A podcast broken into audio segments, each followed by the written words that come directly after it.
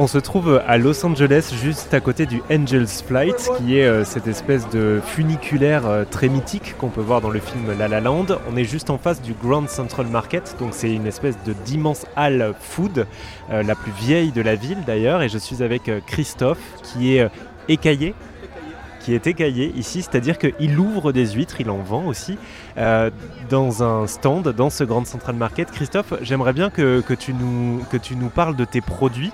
Euh, elles viennent d'où ces huîtres que tu vends ici? Les premiers settlers, donc les premiers euh, colons qui se sont installés aux États-Unis, donc 1640, euh, 1650, donc qui rentraient dans la Chesapeake Bay, donc c'est cette baie qui est entourée d'un côté de la Virginie, de l'autre du Marineland. C'est la deuxième plus grosse baie aux États-Unis après le baie du Saint-Laurent, qui est la plus grosse baie du monde les explorateurs trouvaient des bancs d'huîtres qui faisaient euh, plusieurs dizaines de kilomètres de long avec euh, jusqu'à 30 mètres de haut. C'était accumulé les uns sur les autres. Donc il y a beaucoup d'huîtres aux États-Unis. Il y a deux variétés principalement.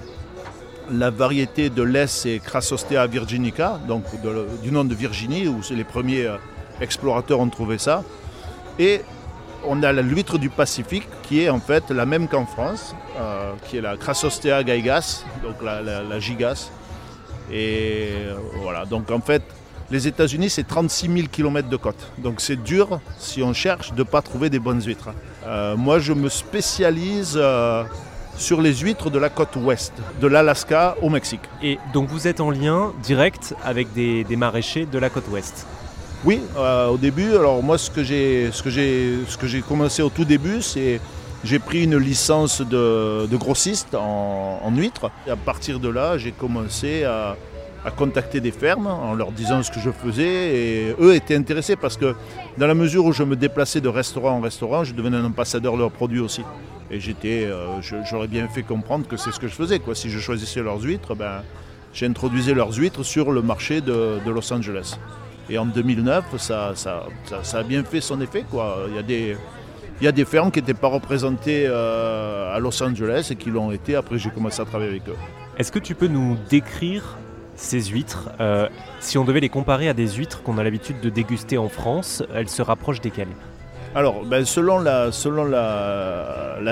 provenance et donc le type de culture qu'on fait, euh, les huîtres de Barra California, il faut comprendre que c'est au Mexique, mais le Barra California, c'est la côte ouest il y a le courant de l'Alaska qui descend jusqu'en Barra California. Donc on a des eaux froides. À Los Angeles, euh, en plein été, quand on a des eaux à 21 degrés, ça va durer 4-5 jours et c'est bien. Quoi. Le reste de l'année, ça descend à 11-14 degrés. Et en général, on est des eaux sur 17 degrés. Donc c'est malgré qu'on ait des cocotiers, des pas des cocotiers, des palmiers à Los Angeles, l'eau est froide. Euh, donc ça permet d'avoir euh, des, la Barra California qui est un désert, quoi, et bien, les eaux sont quand même froides. Donc Là, on va avoir des huîtres qui sont très salées, euh, qui se rapprochent à une cancale ou à une huître de bousigue. Elles sont très salées du fait qu'il y a du vent, il y a de la chaleur, il y a un gros taux d'évaporation. Automatiquement, la densité de sel dissous dans les huîtres va être plus importante qu'une huître qui va être à l'embouchure d'un fleuve. Bon, en tout cas, Christophe, euh, tu en parles avec beaucoup de passion et ça, ça fait plaisir à entendre.